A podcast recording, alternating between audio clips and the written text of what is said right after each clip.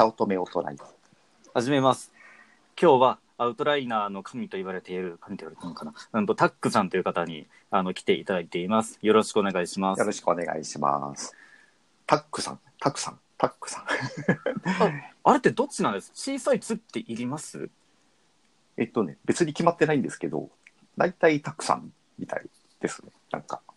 人から呼ばれるときは。あ、でも割にタックさんっていう人がいて、あそうか、そういう風にも読めるんだと思って。僕は小さい「つ」入れちゃってました。タクさんですか？えっ、と、じゃあタックさんにしましょうか。タクさんに。ははいい、よろしくお願いしますよろしく。お願いします。もう、この前は打ち合わせキャストで、倉下さんに泣きつかせてもらって、はいはいはい。聞きました。ありがとうございます。なんか、大変なことになっていると。もう、で、まだ10万分のはい。4万5千までしか行ってないんですよ。あ、でも、半分近く。まあ、ただ、あの、まだ全部、 OmniOutliner で書いてるんですよ。そうか、オムニの方なんですね。はいはいそう、あの、iPad でショートカットキーが使えるものってこれしかないじゃないですか。はい。はいはいはいはい。まあ、最近、スクラップボックスも、ようやく iPad の、うんと、Google Chrome 上でカーソルキーが効いたりとか、できるようになったので、ようやくこの時代になったかとは思ったものの、うんうんうん文字数どうやって測るんじゃと思ったり、こういろいろや,、ねやるんだったら、まあ、 Scrapbox で本書くのは多分破綻するだろうなって思って、まあ、 OmniOutliner がいいかなと思って使ってるんです。はいはいはい。あ、じゃあ主に iPad のオムニアウトライナーを使って書いてるっていう。あそうです。まあ、出先にいるときはですけど、はいはいはい。まあ、家にいるときは Mac のオムニアウトライナーで、あ、両方使ってるわけですね。両方使ってます。うんなんかまあ、動機の問題とかいろいろありましたけど、はい一応まあ、そのオムニアウトライナーのファイルを iCloud ドライブ上に置くと、まあ、そんなに変なフファイルがこう、どんどんどんどん競合ファイルが増えることっていうのなくなったので、あーこれで良かったのかとは思うものの、うんうんうんうん。なんなんかファイル単位で同期してるのには変わりはないので、そうなんですよね。どうなんかユニシーズとかエバーノートとかあんな感じの同期ではないなっていうふうに思ってたんですよね。そうですよね。そうですよね。そう、ただ、オムニアウトライナーだと書きづらくって、書きづらいですか、やっぱり。書きづらいです。まあ、書けないことはないんですけど、うんうん、まあ、書けないことはないっていう感想は書きづらいっていう意味ですよね、普通。そうなんですよね。とあと、まあ、これ、タックさんがごご存知かわかんないんですけど、あの、iPad っていうか iOS 版のオムニアウトライナーって、はい文字数出ないんですよね、きっと。あのね、多分出ないような気がしますね。僕はあの出ないですよね I、iPhone でしか使ってなくて、しかもほとんど使ったことがないんですけど、主にアウトライナー、あの Mac 版しかちゃんと使ったことないんですけど、確かね、文字数出なかった気がする。やっぱそうですよね、うん iPad 版も例外ではなく出ないんですよ。Mac 版だったらなんか下のステータス版みたいなところに行数とか出るじゃないですか。出ますね。それが出ないので、なんか、一体今どの辺のあたりを走ってるのかもわからないようなマラソンを走らせれてる気になるんですよ。辛いじゃないですか、それ。ん？まあ、なので、いや、これは外で書くのは、まあ、文章思いついたものをもうメモする程度とか、あとそれから、あ、これだったらこれも書こうかなみたいな思いつきをメモるにはちょうどいいんですけど、はいはい。なかなか全体像がこう、想像しづらい環境だなって今更ながら思ったんですよ。なるほど。それで10万字を書こうとしていると。そうですね。いや、まあ本当は、あの、ワードのファイルで納品なんですよ。はいはいはい。一時の締め切りが。はい、ただそのファイルをまだもらえてなくって。あ、あの、このフォーマットで出してくださいっていうやつが。あ、そうです、そうです。はいはいはいはい。で、それが、まあ、ワードのファイルでっていうふうに打ち合わせであったので、ああ、だったら、なんか文字数とか行数も向こうのなんか様式があるみたいで、はい。で、あだったらそれの、そのファイルをもらってから、こう、ペッペペッペ貼っていくのがいいかなって思ったりしたんですよ。まあそういう点もありますよね。そう、でもまだ、うーんと来ないのと、あと、こう、まだその、えーっと、50の方法のうち50個も全然埋まってないんですよ。はい一個一個が長くなっちゃって。はいはいはいはい。ってなると、こう、全体ってどうなるんだろうって思いながら、とりあえず思いついたところを書いてるって感じです。なるほど。そうで、うんと、たくさんに伺いたかったのが、はい。あの、なんか、とりあえずやり場のない文章の置き場所を作ってるって話があったじゃないですか。はい。はい。あれってどこかのタイミングで整理とかってされます？僕がですか？はい。えっと、そうですね。やり場のない文章。まあ、あの、僕の場合、その、未使用とか未整理っていう見出しを立てて、その下に入れとくんですけど、あの、書いてて、やり場のない、なんか文章を書いちゃったときに、えー、大体未未使用っていう見出しを一番末尾に立てとくんですね。あの、一番後ろに。うんと、それって文章の中にですか？文章の中に、その、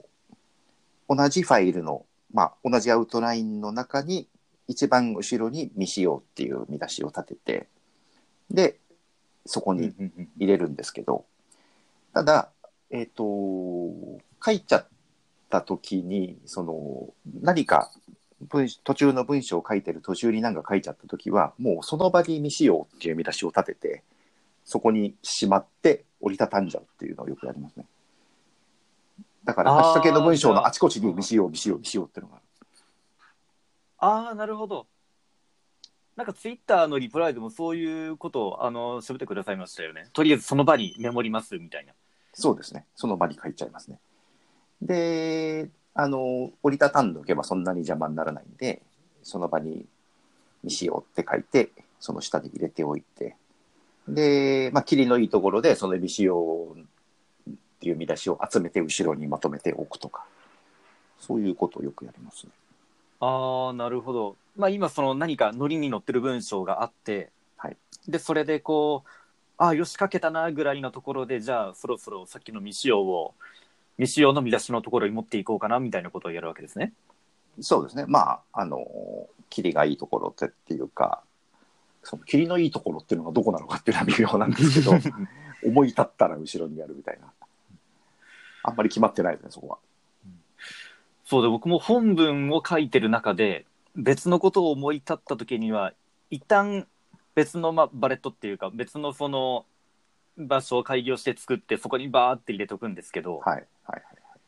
確かにそこには未使用って入れてなかったので、なんかメモとかつぶやきとか、うそれっぽい項目がその都度立つんですよ。はい、はい、はい。で、ただ畳んじゃうとどこにどんなメモを置いたのかもわからなくなっちゃいそうなのと、一応まあなので、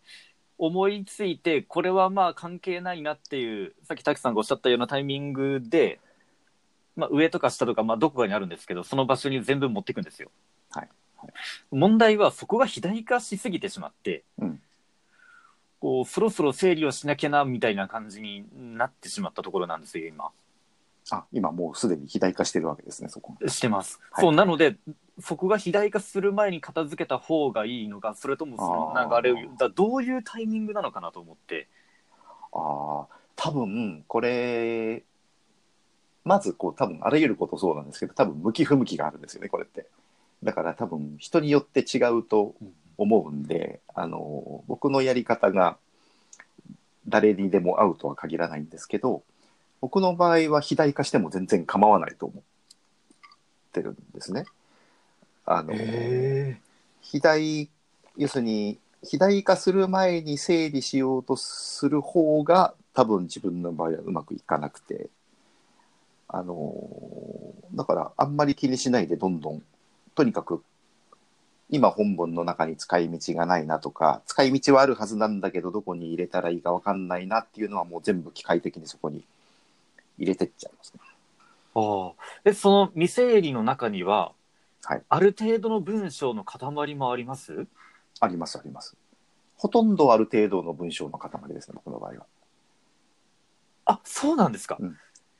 あの、メモ、要するに、いわゆる発想メモ的なイメージってあるじゃないですか。こう、なんか、あの、キーワードが書いてあるとか、ああ、思いついた単語た。が組み込まれているようなアウトラインですよね。そういうものは自分の場合はほとんどなくて、ほとんどがこう、書きかかった文章、ある程度まとまっ、まあ、ある程度まとまったって言っても、1、2行のものから数十行あるようなものまであるんですけど、それがその1個の項目っていうか箇条書きののその1個の単位になってるんですか？そのたくさんある文章の塊っていうのが。えっ、と、それは、ものによりますね。あの、あの、なんだろう。細かく配用して書いちゃってるのもあれば、えーきちんと段落になっているようなものもあって、それはその、要するにその未使用パーツがどこから生まれてきたかによるんですよね。えじゃあなんかその極端なことを言うとその1個の文章それこそ始まってからまるで終わったものが全部その項目ごとにそれになってたらなんか脈絡のない塊に見えちゃいますよねきっと。脈絡のない塊に見えます。ていうか実際に脈絡がないんだと思うんですよね。あそうかまあなのでそうか未使用でパーツがそこにまあごちゃ混ぜになってる状態ですもんね。そう。あの、未使用の中では別に整理はされてなくて、あの、結局、なんで未使用に入れるかっていうと、今書いてある本文の中に、そのや、やり場のないというか、行き場のないものが混ざると、ぐちゃぐちゃになるじゃないですか。あなりますなります。で、本文がぐちゃぐちゃになることは避けたいんですよね。だから、本文をぐちゃぐちゃにする元凶である、そのやり場のないものは一旦本文から解けておくのが多分、あの、まず最初の目的なんですよね、それは。で、解けておく先を決めておかないとなくなっちゃうんで、うんうんだから今使わないものは未使用っていうところにとりあえず入れちゃうと。だから入れることが目的じゃなくて、本文から解けることが目的なんですよね、多分。ああ、なるほど。あ、じゃあ、例えば、えっ、と、一章の内容を書いてるときに、はい。うんと、五章の内容を思いついたと思って、でもとりあえず入力している途中なので、一章の中の未整理のところに五章の内容を書いたとしたら、はい。その内容っていうのは、うんと、でっかい項目の未整理の中にその後解けるのではなく、もう直接第五章に持っていく感じなんですか？それも時と場合によって、明らかにこれは第5章、例えば第1章の中身を書いてるじゃないですか。で、はい書いてるうちに乗ってきて、わーってなんかいっぱい書いてるうちに、気がつくと第5、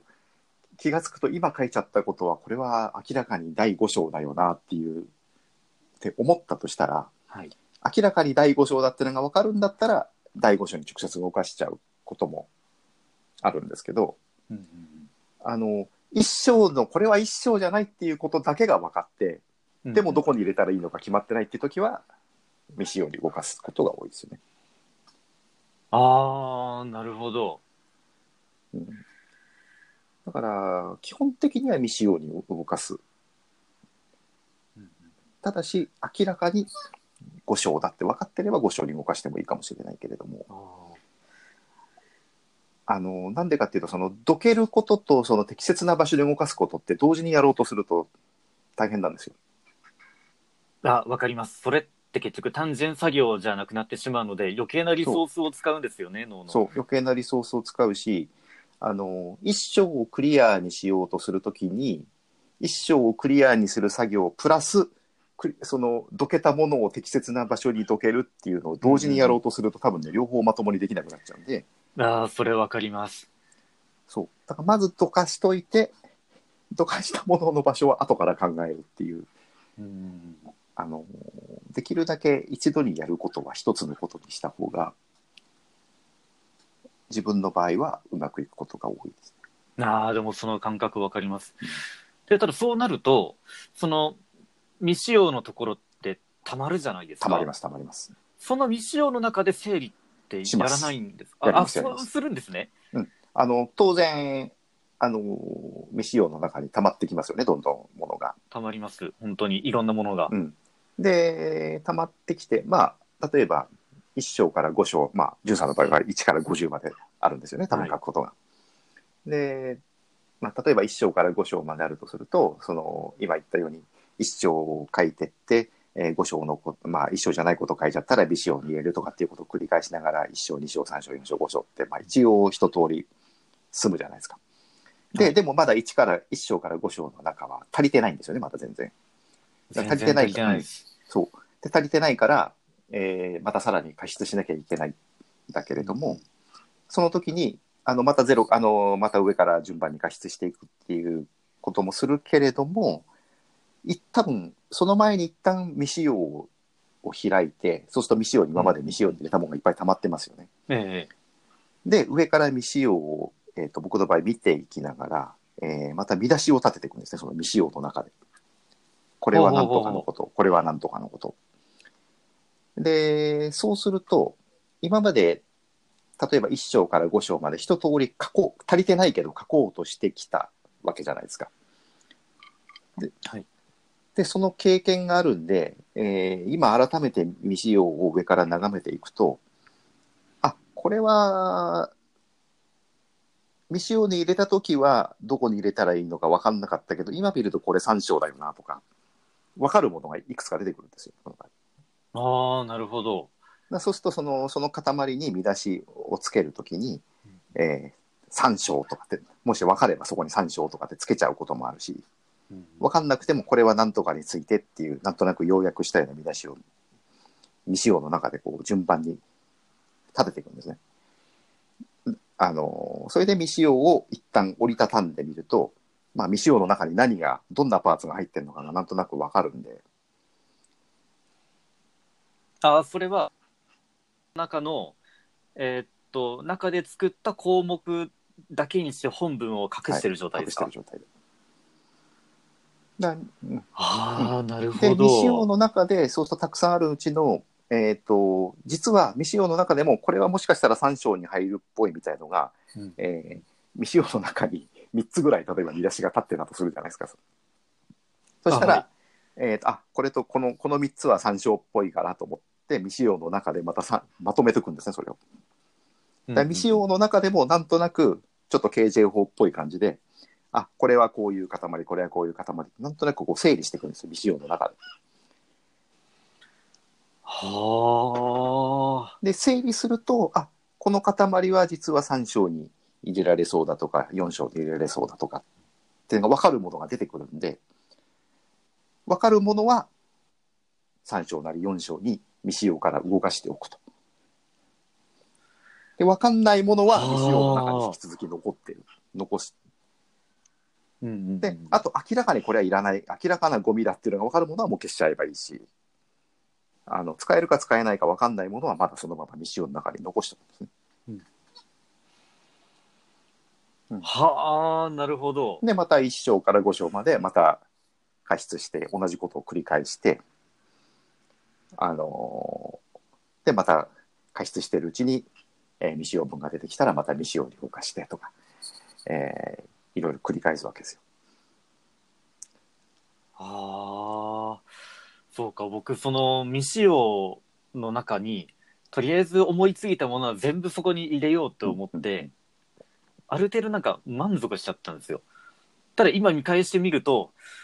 これどうすんのこれみたいな。もうすごくぐちゃぐちゃの足の踏み場のないような部屋のような状態だったんですよ未使用の中が。そうかじゃあある程度未使用の中も項目を立てて整理をしなあかんのですね。そうですね。だから未使用って結局、ゴミ箱ではないので、あのーとりあえずどけてあるだけですよね。だから、うん、ああそうですそうです。使えるかもしれないものもあれば使えないかもしれないものもその中には入ってるんで、あのーそれを一旦より分けることをしないと使えるものがどれなのかは判断つかなつかないことが多いですよね。うん。あ、でもそれを思うと、僕今のその本文っていうかメインのそのアウトラインのところですら、まだなんか言ってしまえば全部が未整理のような状態にも見えちゃうんですよね、そうなると。本当にこれを本文でいいかなとか。ああ、その今本文として書かれているもの自体が。あ、そうなんですよ。僕そんなにやらなかったのが、その文章のある程度のその話の塊にタイトルをつけてないんですよ。えーちょっとこれがしまったなって思って、なのでその文章はその全部読んでみないと、何の話が書いてあるのか分かんない状態なんですよ。あれでもあのー、50個書く書くうちのこれが1これが2これが3っていう意味での見出しは立ってるわけですよね。いや、まだそこまで、そうかそのあじゃあどれが 1, 1なのか2なのか3なのかっていうのも分かんない状態で。もうまだやってないんですよそれはね分かった方がいいですね。うん。ああ、やっぱそうなんだ。いや、というのも、なんか50個本当に見つかるのかなっていう疑問があったり、あとなんかその50個のうち、まあ128ページをその50で割ってるから、まあ、その1個の方法につき何文字みたいなものがあるっちゃあるんですけど、うんうん。なんかそれにまつわる話を、こう、どんどん書いちゃったところがあったりして、これはなんか、その1個の方法につきどんぐらい文章が出てきちゃったんだとかもあるんですよ。うん。うん。そう、なので、本当にその50個でいくのか、それとも30個でいくのかとかもまだ、闇雲にこう書いてる状態で整理ができてないんですよね。うーん。えっ、と、50個っていうのは決まりなんでしたっけ？一応仮として50個になってるんですけど、?30 なら30でもいいって感じですか？まあ、たくさんあった方がいいっていうふうには言われました。なんかその数字がうん多い方が、こんなにもチップスがあるんだっていう印象をづけるみたいで。あのー多分だからその見出しがこれだけあった方がえ50個なら50個っていうはい。ことで書くのであればあの文字数で測今4万5千字言ってたじゃないですか、はい。だから文字数も大事だけども今何個出てるのかっていうのが把握できないと結構しんどいんじゃないかなと思うんですよね。あだからその4万5千字書いたけれども、その4万5千字で何個、その、何十個今出てるのかっていうのが分かんないーわけじゃないですか、そうすると。ああ、確かにそそうう、それ数えてない。そうすると、あとどれだけ書けばいいのかが、あの文字数的には、あと5万5千書けばいいかもしれないけれども、5万5千、うんうんうんあと5万5千字書いたところで、実は、あの、項目を立ててみたら15個しかなかったとか言ってショックじゃないですか、それ。まあ、まあ、そんなことはないと思いもますし仮に15個とかになってしまったら、たったってつけようかな、タイトルにとかで思いますけど、あの、多分、今どんな項目が出てるかだけでも、はいえー一度立てておいた方が、逆に、あと、この後何を書けばいいのか考えやすくなるような気がするんですよね。そう、あの、全くおっしゃる通りで、全体像が見えてないんですよ。あのーだから多分、あの、ちまあもちろん人によって向き不向きあると思うんですけど、50個書きましょうっていう時に50項目まず考えるのって結構大変、できる人もいるんですけど、ええ多分大変なんですよね。だから僕も多分、ジュンさんと同じように、まず中身を書き始めると思うんですけど、うんある程度書いた後で、えーその中身に見出しをつける形で、これはどの項目、これはどの項目っていうふうに、一旦項目を立てていって、今何個書かれているのかを把握すると思うんですよね。うんうんで、そうするとその個数もそうだけれども、今具体的にどういう項目が上がってるのかっていうのを見ることによって、あ、あまだこう、こっちの方の、こういう傾向の項目はいっぱいあるけど、こっちの傾向のはあんまりないなっていうのがこう目に見えたりするじゃないですか。そうするとうん何をこの後書いたらいいのかを考えやすくなるし。だからそういう時にアウトライナーってすごく便利なんですよね。たくさんがそれをやられる場合って、もうそれってワードに移行した後ですよね、きっと。そうですね。あのー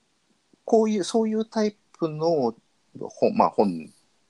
まあ本っていうことにしましょうか。そういうタイプの本をもし書くのであれば、僕多分最初からワードにすると思います。あもう他のアウトライナーを使って見出しを考えたりとかもすることなく、最初からワ多分ードです最初からワードのアウトラインモードを使うと思いますね。そういうタイプのものだったら。あのー それ最初最初に聞いておけばよかった。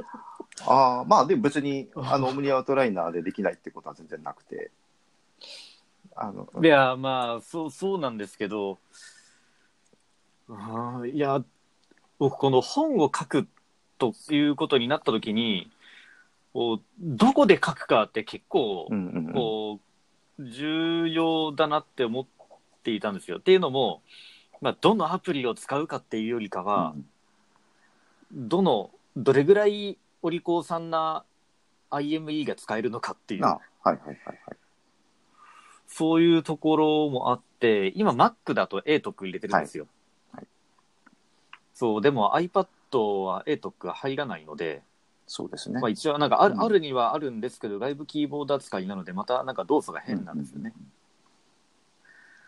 ああ、それなら出先で iPad でこう本を書くみたいなことをチャレンジするのではなく、MacBook を持ち出せばよかったのかな。まあ、多分、これだけ長いものを短期間で書かなきゃいけないときは、その、あの多分、どういう機能があるかというよりも、書き慣れている環境が一番いいとは思うんですよね。あのなんだろう。で、例えば普段からワードで書くことに慣れているのであれば、おそらくワードで書くことが一番楽だろうし、あの、ただし、その、じゃあワードじゃなきゃできないかっていうとそんなことはないので、ただその、こういう IME で、が一番こう、なんていうんだろう、楽に書けるというのがあるのであれば、それが使える環境の方がいいかもしれないですよね。まあ今更、今更っていうのもありますけど、もう、もう、まあ、すごく今更ですけど、まああと、純さんの場合はキーボードをせっかくあれがあるんだから、あれを使える環境があると本当はいいですよね。まあ、キーボードに関して言えば、ハッピーハッキングは Bluetooth 版も持ってるので、そうか、そうか、そうかそ。れこそ、それこそそれは、まあ、そんなに関係ないんですよ。なるほどなるほどまあ、関係あるとすれば、うんと、うんまあ、ハッピーハッキングのこのキーボードの不満をちょっと言うのも心苦しいですけど、Bluetooth 版は、ペアリングがでの切り替えるのがめんどくさいっていうのがあるものの、うんあの、なんかマルチペアリングとは名ばかりで、切り替えがキーボード側からできないんですよ。あ、そうなんだ。そうなんです。一応、なんか3台分ぐらいの、その機器は覚えてくれるらしいんですけど、うん電源を入れると最後につないだものを優先的にこう探すんですよ。ああ、なるほど。で、キーボード側から切り替えができないので、結局、一回一回ペアリングをしてから使ってるんですよ。あそれはめんどくさいですね。そうなんですよ。一応9月の18だったかな？に PFU がミートアップをやるでっていうふうに言ってたので、そこで視聴者新しい、新しいそこで、その、いや、なんか新しいモデルがあそうなんですね出るか出ないかのような噂レベルですけどね。まあ、いずれにしてもそれを待っている時間はないわけですね。そうなんですよ。そのミート笑い事じゃないけど。9月の18で、そう、そうなんですよ。その、僕が今欲しているのは、たくさんが書かれてるあの長文の本と、新しいハッピーハッキングとっていろいろ思うんですけど、それらは全部書き上がった後に出てくるという、そう、きっと。そうなんですよね。そう、だから今のこの環境で書き上げるしかないっていうものに期待をしても変わりはなかったということが、どんどん考えるたびにわかるんですよ。なるほど。まあ、でも本当そうですよね。あのー多分条件が整うのを待っている時間は多分ないので。うん、そうなんですよね。そうすると、今4万5千字。この先どそうするかそろ。そろ、まあ、そうなんですよ。なので、整理をしたいなとはずっと思ってました。うんただ、どうやって整理をするのかなっていうところで、このなんかぐちゃぐちゃになった未整理もどうするんじゃみたいな風に思っていたので、本当なんか今日のこの、ここで聞けたお話は救いの、もう神の手のような感じがしますよ。ででもそうすると、じゃああれですよね。ままず、まず、その4万5千字の整理をす先ですよね。あ、と思います。あ、ただね、整理っていうか、その、きちんとこう整理しようとすると、多分それに時間を食っちゃう可能性があるので、ああ。あの一応、その章の中に、これは5章だなと思うものを5章の中にとりあえず放り込むだけでもいいですかね。その中の順番は、まあ、また後で考えればいいかと思ったりするんですーうけど。ん、いずれにしても整理するときはそうですよね。多分、あのー整理した先の順番を一緒に考えると大変なので、ああ、うんさっきと一緒ですよね、まず入れ場所に入れて、入れ場所の中の整理はその後でやるっていう、うんうんそれは結構鉄則だと思います。うん。うん。あと、その、まあ、1個のそのエピソードっていうか、1個のチップスも肥大化してるのがあるんですよ。そういうのって、たくさんがもしも50個を用意しなきゃっていう時は、それをまあ、2、3個に分割しようかなとかってやっぱり思います？しようかなとはもちろん思いますね。ただ、おあの、分割できる内容があるかどうかはわからないんで、あのああ、なるほど。例えば、50個書くうちの1個が5センチ書いてあったら、明らかに長いじゃないですか。長いです。で、これを3つぐらいに分割できるとすごくいいなと思うんですよね、多分。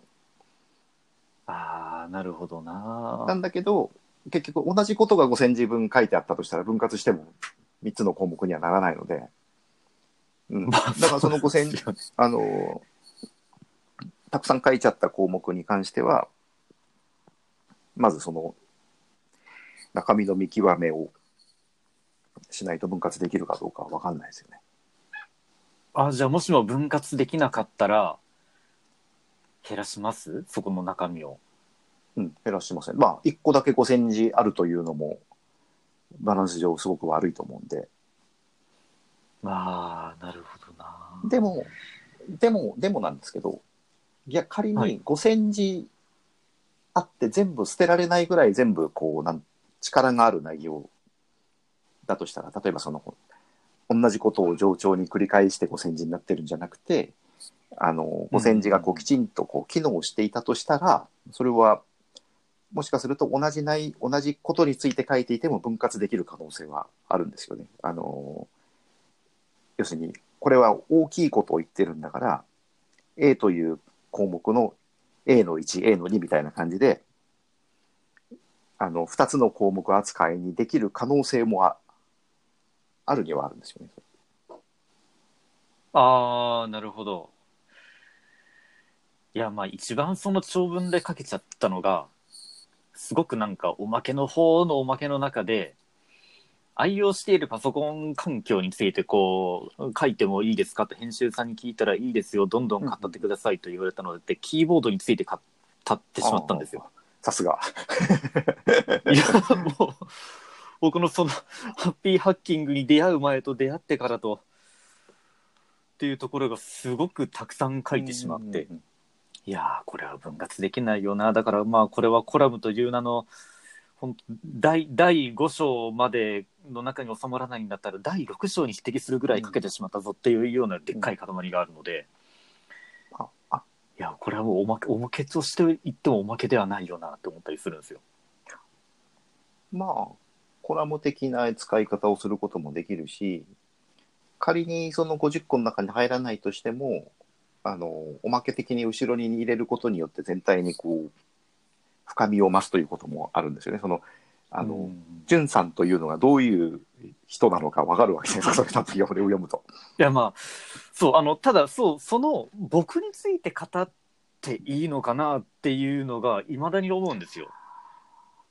まあ、それは、その、なんだろう、本の正確なその企画の内容がわからないんで何とも言えないんですけど、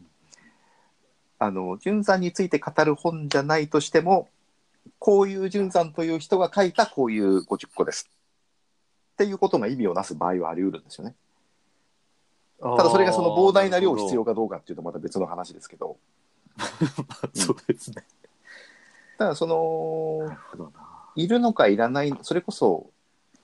編集者さんがおそらくいるわけじゃないですか。あいますだから最終的にこれがいるの、これ多分確か倉下さんも言ってたと思うんですけど、最終的にこれがいるのかいらないのか判断するのは編集者さんなんで、うんあのそれは多分ね、後で考えればいいそうですね。と思うんですよ。あなそう書いちゃったことも書かれてるわけだから、あの、これから書くべきでしょうかっていう時にはまたちょっと考える余地もありますけど、もう書いちゃっうん、あまあそうです、ね。それはもう多分今考えても仕方がないので、あーあ確かにそうだそう倉下さんからその言葉をいただいて書き上げちゃったのがハッピーハッキングについての愛だったんですよ。いいじゃないですか、それは。ねああなるほどちなみにこのなんか50個出るかどうか不安でっていうふうに編集の人にちょっとぼやいたことがあって、そしたら他の先生が書いた本を送ってくださったんですよ。なんか学級経営10の原理100の原則っていう本でああなんかあこういう本がそうか学校の先生たちの中ではたくさん書かれてるのかと思っちゃって、なんか結構、うん結構ありますよね、先生書いた本って。そういやなんか僕もこの本を書く上でいろんな他の先生方が書いてる本とかをいろいろ漁ってるんですけど最近多いんですよ、そう。まあちなみにこの10の原理100の原則は最初のところで10の原理、まあ、原理について10個書かれていて学級経営のコツが、しかもそれがえっ、と見開きで2ページ分なんですよ。つまり4ページ分っていうか。4ページで10の原理が書かれていると。一個一個が書かれていて。でなんかその原理に基づいた原則を100個挙げたのかと思いきやそうではなく、1から100までひたすら書いてあるんですよ。まあそれも10個単位にはなってるんですけど、あ、その1個の原理について10の原則が書いてあるわけではないんですね。わけではななんか、うんと、原理のところが10個あるのはあるんですけどまたその後に出てくる、うん、と原則も、まあ、10個にまとまっ10個ずつにまとまってるんですけど別のタイトルがついてて、うんあ原理と原則は別なんだってよくわかんないですね、それは。うんそうだからあだからなんか110じゃんかっていうふうに思っちゃったりしましたけど、ちなみにその1個の原則は片面1ページ分だけなんですよねこれ見ると。うん。あ、要するに短いこれを見る、うん短いんですよしかもなんか文字数全部数えたんですけど500文字ないぐらいなんならですよそうですよね。4、500ですよね、きっと。そうなのでおこれを見るとそうか100個に分割できるんだったら1個500文字でいいのかと思うととすごく書きやすいような感じもしちゃうんですよね。ただ100個これで100個本当に埋まるのかどうかっていう問題もまあ、ますけど。500文字100個と1000文字50個どっちが楽かっていうのは微妙な問題ですけど、うん。そうですね。ただその一つ今のお話でヒンあのヒントというかその例えば50個書くときにただ50個出せって言われると結構ハードル高いなと僕思うんですよね。あのうんうん思うんですけど5個何かこう大きい分類の中でそれぞれ10個出すって考えた方が楽じゃないかなっていう気がしますよね。うん、ああそうですね。そういうのってあありますなんかそういう。うーんと、それって要は、うんと、アウトライナーで考えてる中のシャッフルみたいな考え方ですよね。まあ、シャッフルっていうよりも、そのただ50個を考えるのは大変なんで、えー5つの分野で10個ずつ考えた方が、おそらく頭の負荷は楽になると。それぞれのジャンルごとに10あーなるほど個ずつ考えた方が、考えやす、単純に考えやすいっていうことですね。あーあ、なんかそれ、倉下さんも言っていたような。いや、なんか僕の場合、いやーど、どうだろうな。なんかその、ああと2個思いつかないみたいなことがよく起こるんですよ。まあ、それ起こりますよ。そうっていうのがあるので、それが果たして楽なのかどうか判断つかないまま、とりあえず思いつくだけ思いつくようにはしてるんですよ。だからそれで50個いけるんならいいんですよね、きっと。そう、そうなんですよね。でもなんですかね、やっぱり、あとこの項目は、あといくつ足りない、こっちの項目はあと1個で終わるみたいなものが見えてた方が、アイディアって発想しやすいんですかね？ああ、あのー多分、あと2個っていう方が考えやすくはありますよね。無理やり出しやすい。あと25個無理やり出せって言われると、あのー難しいんですけど、このジャンルについてあと1個出せ、あと2個出せって考える方が、あの要するにその10、今まで例えば10個出すとして、今まで出した8個を見たときに、うん、この8個で言っていないことを1個か2個思いつくっていう方が、その何のその取り掛かりもない20、あと25個を思いつけるというよりも、おそらく楽だと思うんですよね。ああ、なるほど。じゃあまあ、その環境を整えるためにも、もう整理をしましょうっていう話ですね。整理をしましょう。その整理をした方が楽だと思います。ああ、なるほど。もう、あの、闇雲に走りまくったせいで、最近ちょっとスランプだったんですよ。スランプ。こう、なんか、もう、もう出てこんみたいなうん感じになってて、多分それはこう、ひたすら書いてるからなのかなって今思っちゃいました。今多分整理をするタイミングなんですよね、きっと。まあ僕の中ではですけど。あーでも一つそのひたすら走って止まったら整理するっていうのは一ついいやり方だと思うんですよ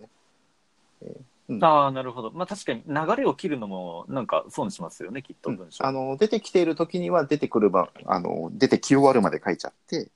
うんうんであーもうこれ以上出てこないなっていう時に一旦整理してみるとその整理したことによって頭が刺激されてまた出てくるようになるっていうのはありますよね。うんああと、一個聞きたかったんですけど、そのタクさんの場合って、そのアウトラインをこう組み立てていく中で、どうやってその単語から文章化してますか？単語から文章化する。はい。なんか人によって書き方は違うと思うんですけど、なんかその、これなら今すぐ出てきそうだみたいな単語を、こう目で見たときに、その文章がこう降りてくるような感覚が僕にはあって、ああそうなんですね。そう、でもなんかそれでも思いつかないときは、もっとその細かいパーツを文章の軸になるようなそのパーツをバーって並べて、この話をして、この話をして、この話をしようみたいな感じの時もあって、うんうんそうすれば、まあ無理やり文章にはなるっちゃなるんですけど、こう流れに乗ってる感は個人的にはなくなるんですよ。うんけどこうこの際流れにこう乗せなくても書き上げなきゃなと思うとどうしてもそのアウトラインが深くなってっちゃうんですよね。うんうんうんタクさんはどういうふうに文章がこう出てくるようなタイプなのかなっていうのが気になってます。あのー僕もちょっと多少特殊かもしれないんですけど、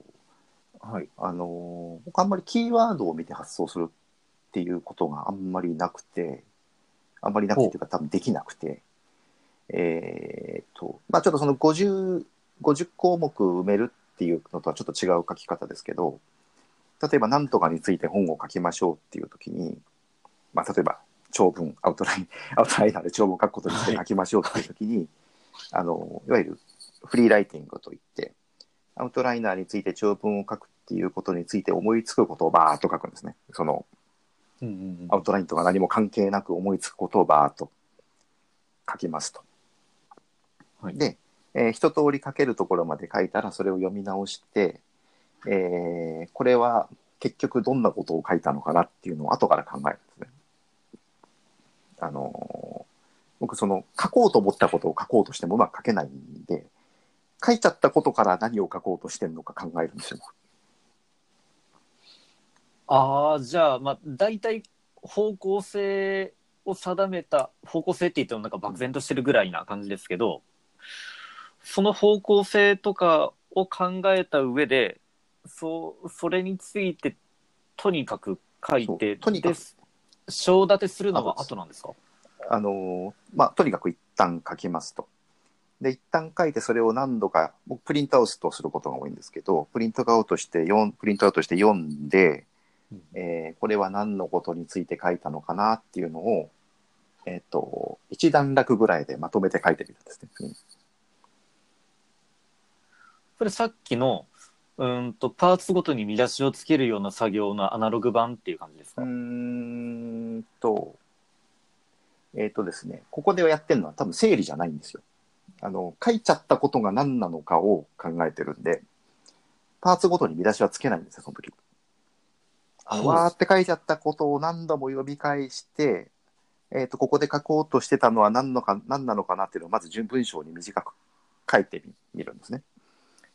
あの、これは、これはこういうことについてこういうふうに書い書いていますっていうようなことを一段落ぐらいで書いてみるんですよ、まず。で、えーその段落を見ながら、じゃあこれをアウトラインにするとどうなるかなっていうのを次に考えて、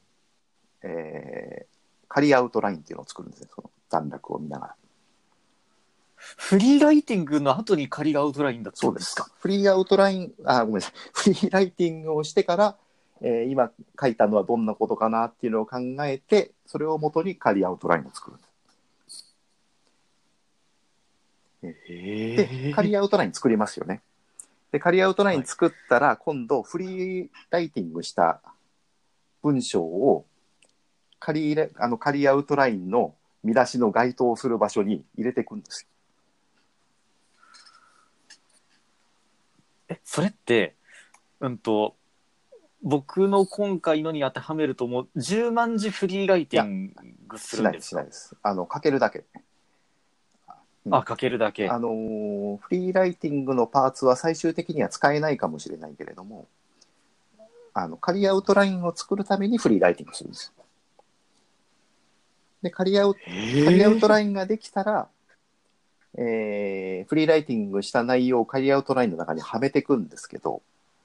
そうすると当然、足りないところもあれば、たくさんありすぎるところも出てくるじゃないですか。あの、なぜならフリーライティングって何も構成とか考えないで書いてるんで、書きたいところはたくさん書いちゃってるし、あの、あんまり乗らないところは書いてないわけですよね。だからそれを、を仮アウトラインの中にはめ込んでいくと当然アウトラインの中でアンバランスになるんですよ。うんうんうんで、そのアンバランスな中身が入った仮アウトラインがまずそこで出来上がるんで、今度それをアウトライナーの上で整えていくんです。え、ちなみにそのフリーライティングをする場所はワードですか？えー、ワードのこともあれば、えっ、と、ただのアウトライナーじゃないテキストエディターのこともあれば、手書きのこともあって、それは結構気分で。ああ、なるほど。はあ、じゃあそのフリーライティングでたくさんいろんなこう、とにかく思いつくまま文章を書いて、それの要約を作り、はいえ、その仮アウトラインには要約だけが入るんですか？それともフリーライティングした文章まんまドーンと入るんですか？ます。あ、まんまドーンなんですね。まんまドンと入るんだけど、もちろんそのまま使えたりはしなくて、あの、まんま入れて、入れると当然、あの、アンバランスだし、文章としても使えないので、それを直す、上から直していくんですよね。うんで、直していく過程で、新しいパーツが付け加わったり、えーあ、こういう項目があった方がいいなっていうことが分かってきたりとか、っていう、こう、流れがはじ自分の中で始まっていって、それを繰り返していることで、いくことでアウトラインがこう、だんだん成長ししていく。はあ。だから仮アウトラインの内の内容も、あの、書いていくにつれてどんどん変わっていくし、あの、ドーンと入れたその、最初にしたフリーラフリーライティングの内容もだんだん消えてったり、変わってったりしてなくなってっちゃうんですけど、その、なんだろう、始めるきっかけ、全体的なその構成を作るきっかけとしてすごくやりやすいというか、はあ、なるほど。なんか僕の中ではアウトラインというか、まあ、アウトライナーを使って文章を書くって、たくさん項目やら、その中の内容やらをブワーって書き出してから、頑張ってその単語にまつわる話を書き上げて文章化するものって思ってました。普通はそうですね全。く逆ですね普通はそうです。あ、普通、あ、普通、あ、それが普一般的なイメージは多分そうだと思います。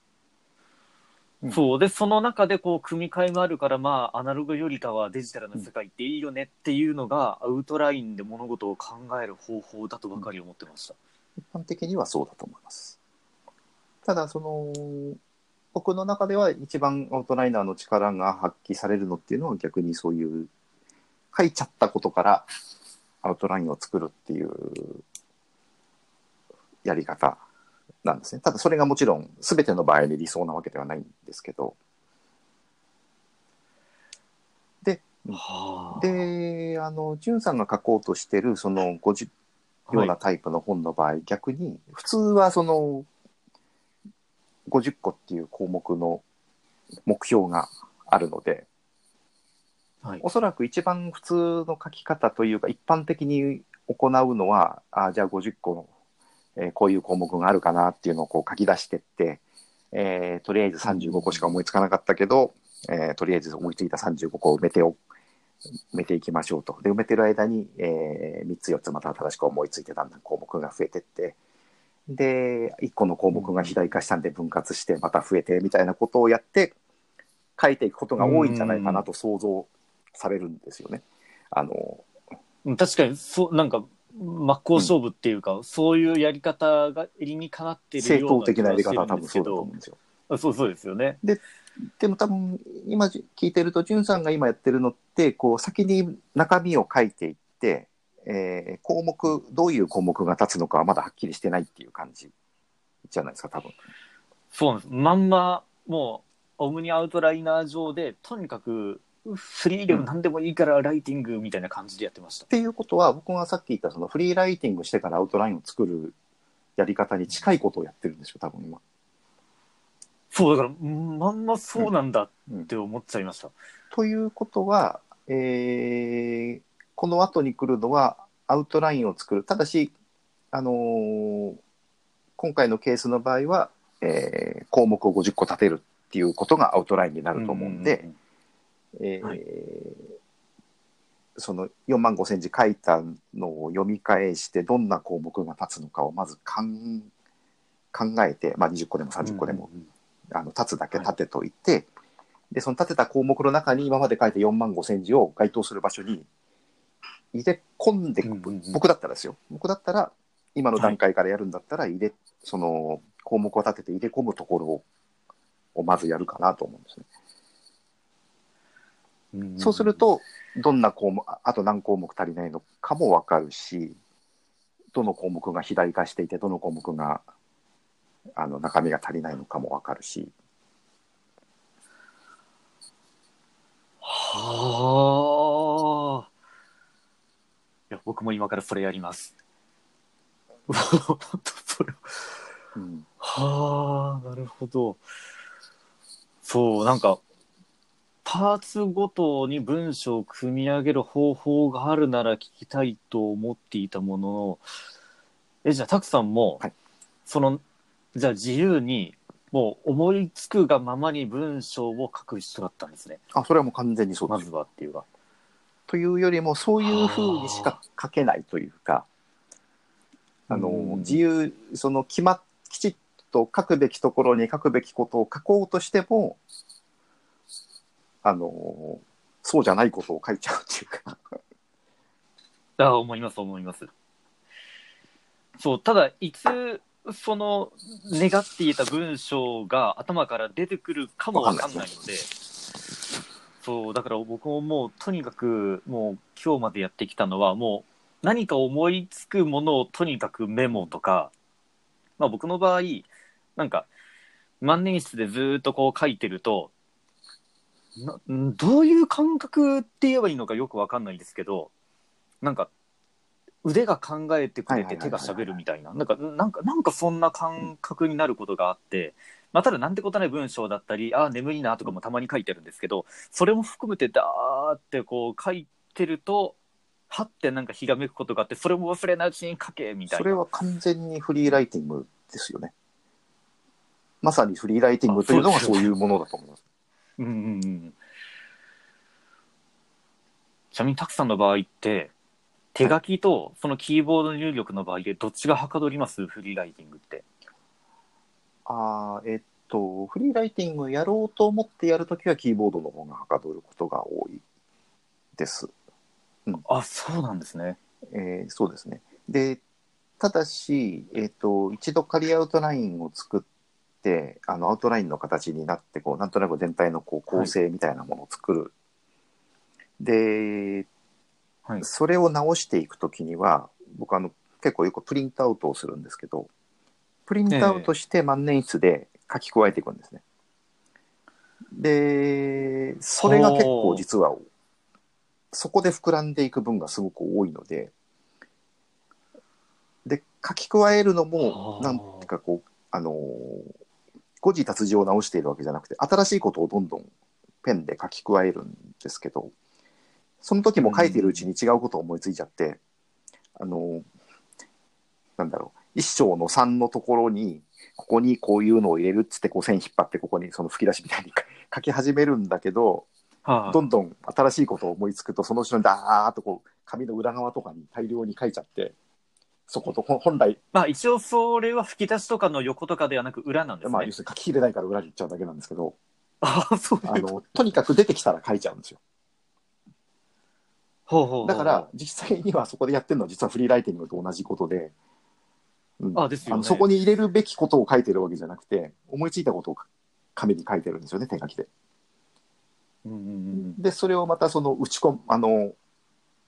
ひ一通り終わったら画面、あの、アウトライナーなりエディターに打ち込むわけじゃないですか。その時に、その脱線したことも全部まとめて打ち込んで、うんうんで、またそれをアウトラインの中で正しい場所に移してっていうのを何度も繰り返す。だから実際には手書きでどんどん膨らんでることが多い。ああ、なるほど。その、うんと、万年筆でいろいろ書き加加えていく中で、予期せぬフリーライティングが起こった文章を入力しようと思った時って、い、きなりその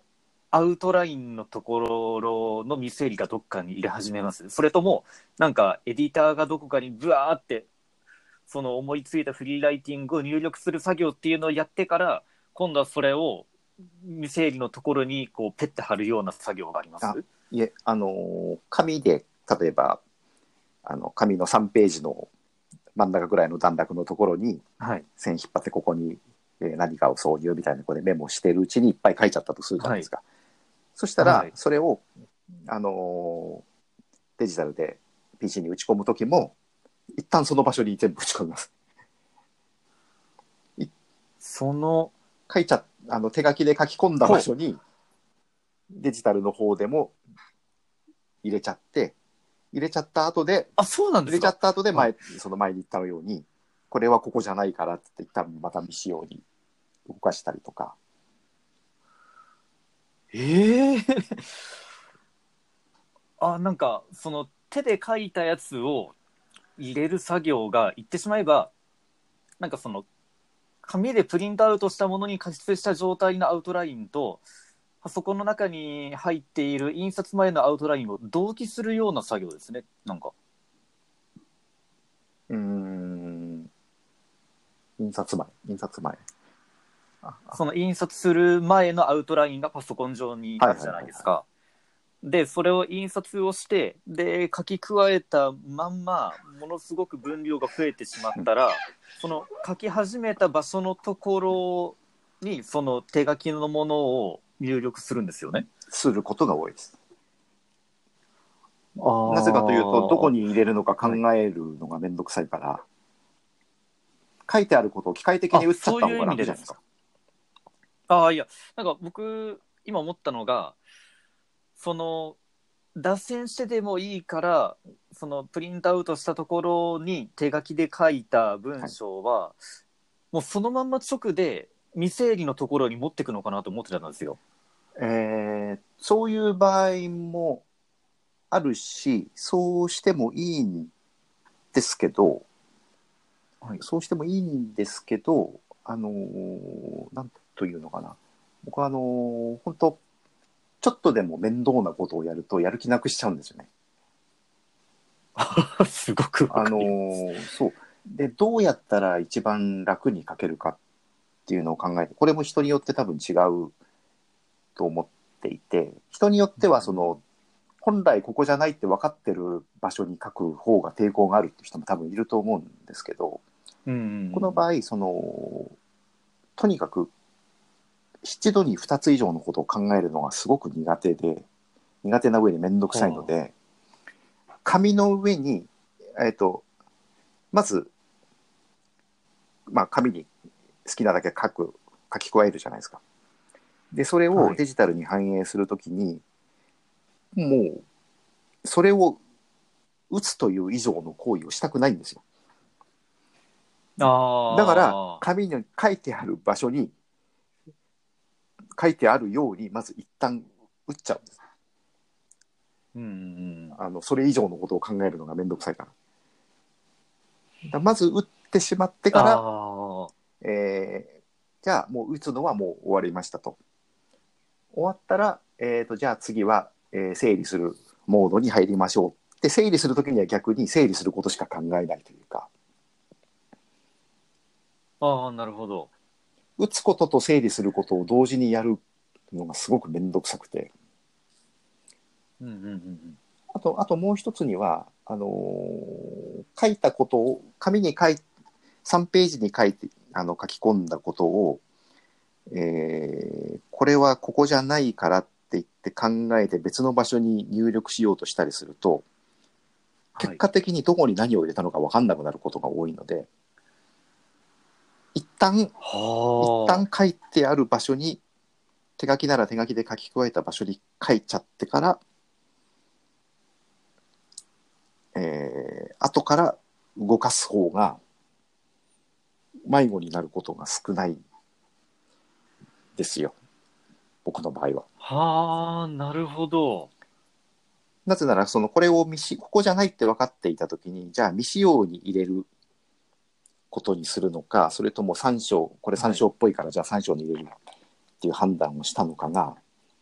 後から分かんなくなるんですよね。はあはあはあはあ。だから、入力するフェーズと判断をするフェーズは、もう別にしちゃった方が、自分の場合は負荷が少なくなる。ような気がします。なるほどな。確かにそこでこう、じゃあこれは3章のところに加筆しちゃったまま脱線したけど、どこに入れようかなって考えるの、考えるだけでもリソースを使うのと、多分なんか時が止まっちゃいますよね、きっと。そう考え出すと。さらに言っちゃえば、あの、紙に書いてあることを入力してる途中で、さらに紙に書いてないことを思いついちゃう場合もあり得るんですよね。ああ、そうすると、三3章、これは3章だよなって判断して、3章のところにその紙に書いたことを入力してるんだけど、その後に5章に入れば、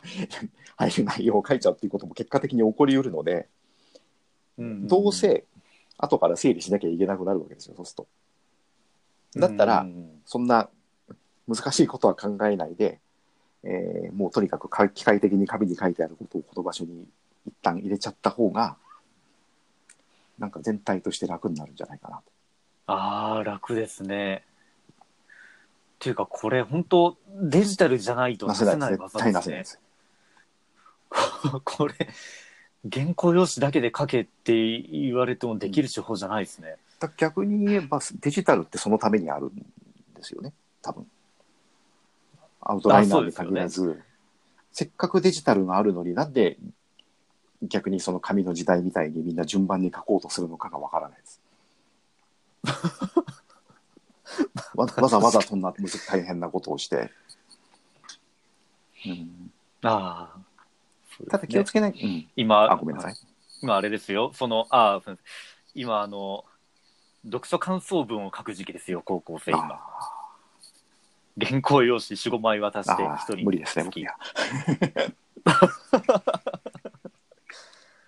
読書感想文って今でも書いてるんですね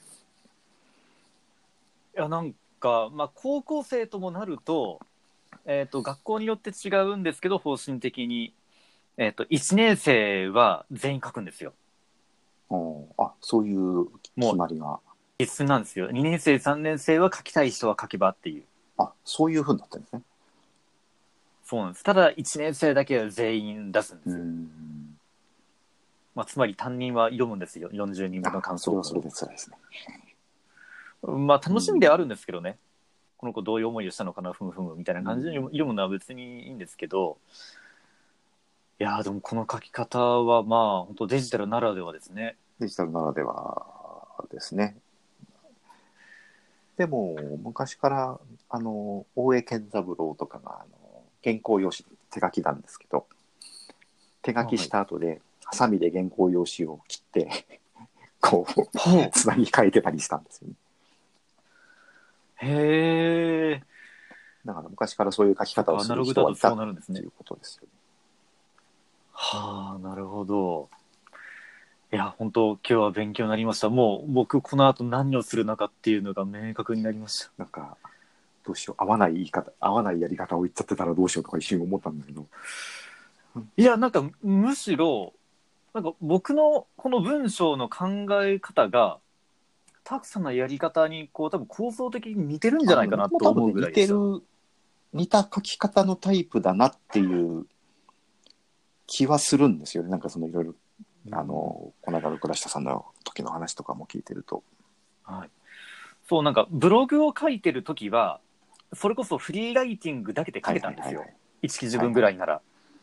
でも本だとそうも言ってられなくなったっていうところだけを思って、うん。そう、なので、そう、でもアウトラインっていうことは、こう、上から順番にとか、まあ、シャッフルするにせよ項目ありきなんだよな、みたいな風に思ってて、とりあえず、オムニアウトライナー上には書いてたので、むしろまあ、今やるべきことは、ここに全部書いてある内容に対して、まあ、概要っていうかタイトルをつけ、それが一個の項目になればそれでよしとかっていう、なんか、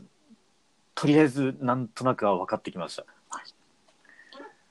はあまあ、あとそれやってる時にも新しいことを思いついたりするんで、そしたらもう、それはそれで並行してこう、わーって書いてっちゃった方がいいですよね。その場所にですよね、ちう。ん、まあ、その、その場所で書くのがやりやすければ、うんうんうん。そうですね。はあ、なるほどな。いや、もう本当に救いの神の手のように、こう、神の手というか、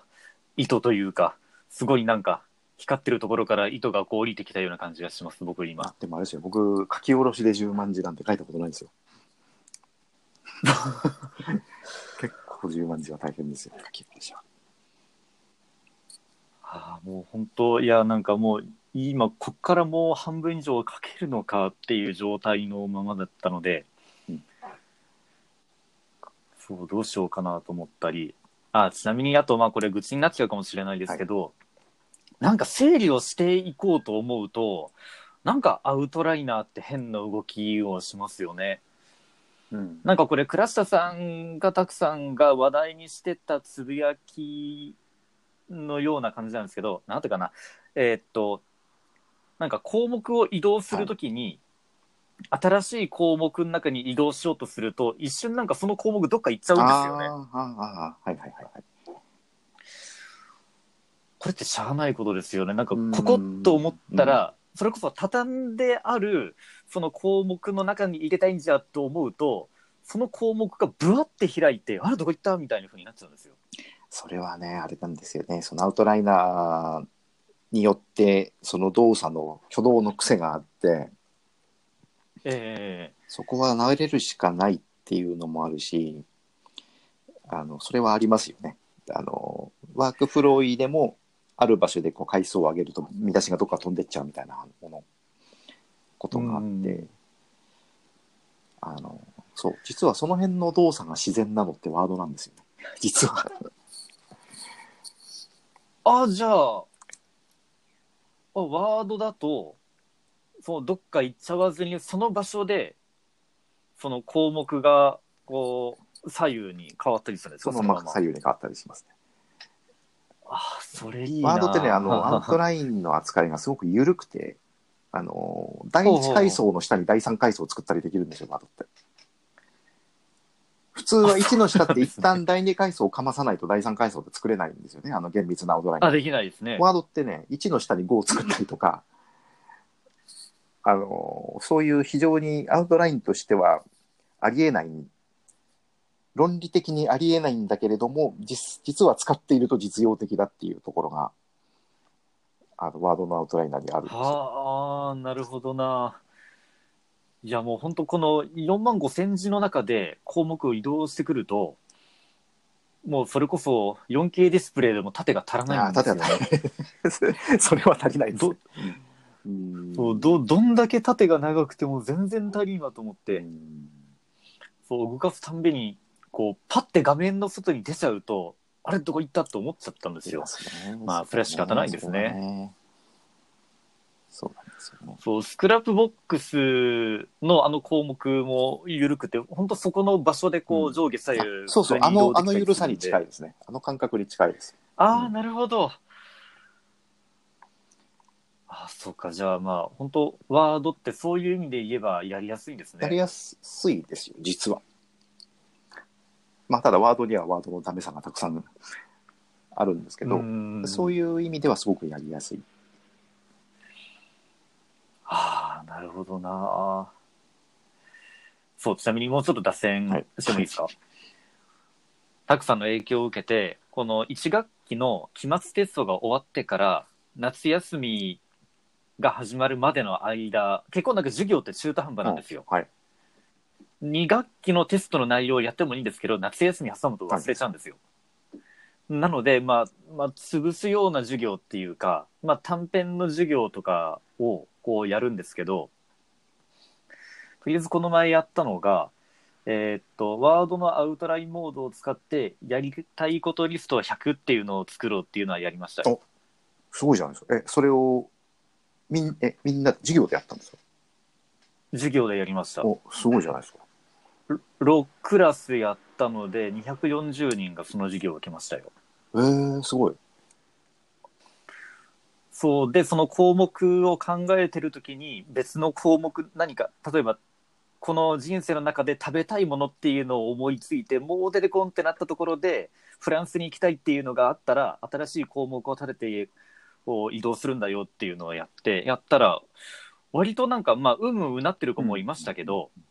こう自由に書いていいんだって言って立ったか立ったか乗りたい車やら行きたい場所やら結婚したい人のタイプとかいろんなことをこう書いて項目立てて整理もしてっていう子が何人かいたので240人全員がそのやり方がこう合うわけじゃなかったんですけど、なんか会う子は本当にこう楽しくなくウキウキしながら、うんうんうんあれもやりたいこれもやりたいっていう発想の中からどんどん書いてきましたよ。あの、多分ね、それ本当に人によって違うんですよね。それがすごく自然にはまるタイプの人と、うんうんそうじゃないタイプの人がいるんですよね、多分。あそうなんですもそれはいいな。で、うん一応さ3通りやったんですよその発想法っていうか、マンダラートで、えー、と発想しましょうっていうことをやったりマインドマップで手書きでやりましょうっていうのをやったりあとは3つ目がアウトライナーですけどすごいな。いやなんか僕はもうこういうこ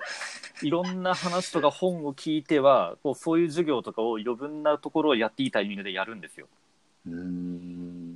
いいですねなん。か自分が受けたい授業をこうやろうっていうのが僕のポリシーみたいなところがあって素晴らしいじゃないですか。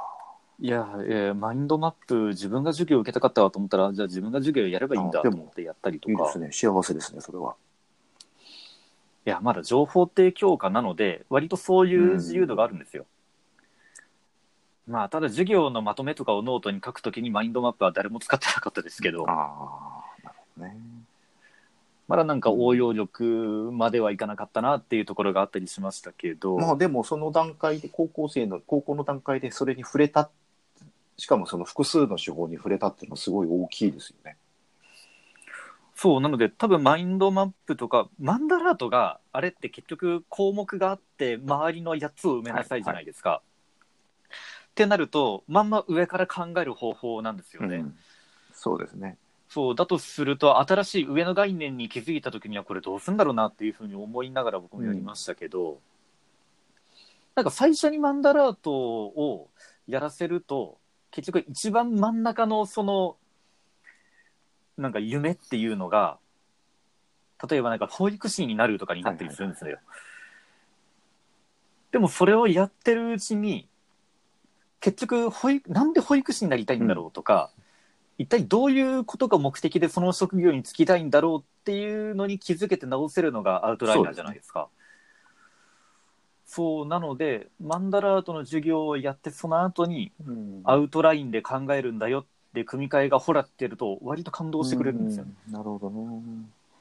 まあ、マンダラートの場合は多分ね、新しくマンダラを作るんですよね。そういう時って。あー特にあの紙のマンダラ、紙を使う場合は、あのー新しくその、まあ、上の階層に当たるようなことにもし気づいちゃったら、逆にそれを真ん中に入れた新しい曼荼羅を作るっていうのが多分一つあるんですよね。ああ、なるほどな。まあなんか授業の場合、エクセルのなんかそういう様式があったのでな、るほど、なるほど。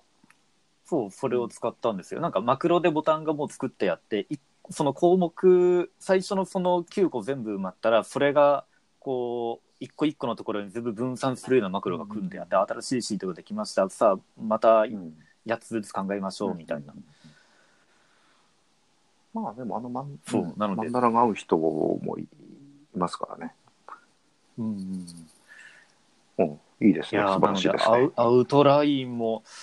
そう、次はフリーライティングの授業ですかね。フリーラあ、でもね、フリーライティングも面白いと思いますよ。逆に作文嫌いな子がそれで書けに、あの、それなら書けたみたいな話も聞いたことがあるので。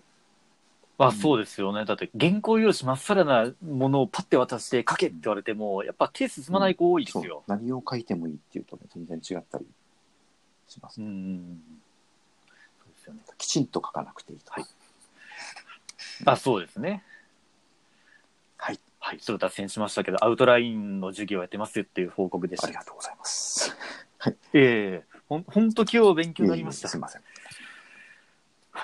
じゃあそろそろ終わりましょうか。なんだかすっかり長くなりました。今日は本当にありがとうございました。いやいや、本当にもう長い時間お付き合いいただいてありがとうございました。本当もう今自分が何をすべきかが明確になって、もう今すごくウキウキします。本当ですか？本当にもう頑張ってあとは糸を登ろうかなっていう頑張ってください。その感じです。はい、今日はたくさんに来ていただきました。ありがとうございました。はい。それでは失礼します。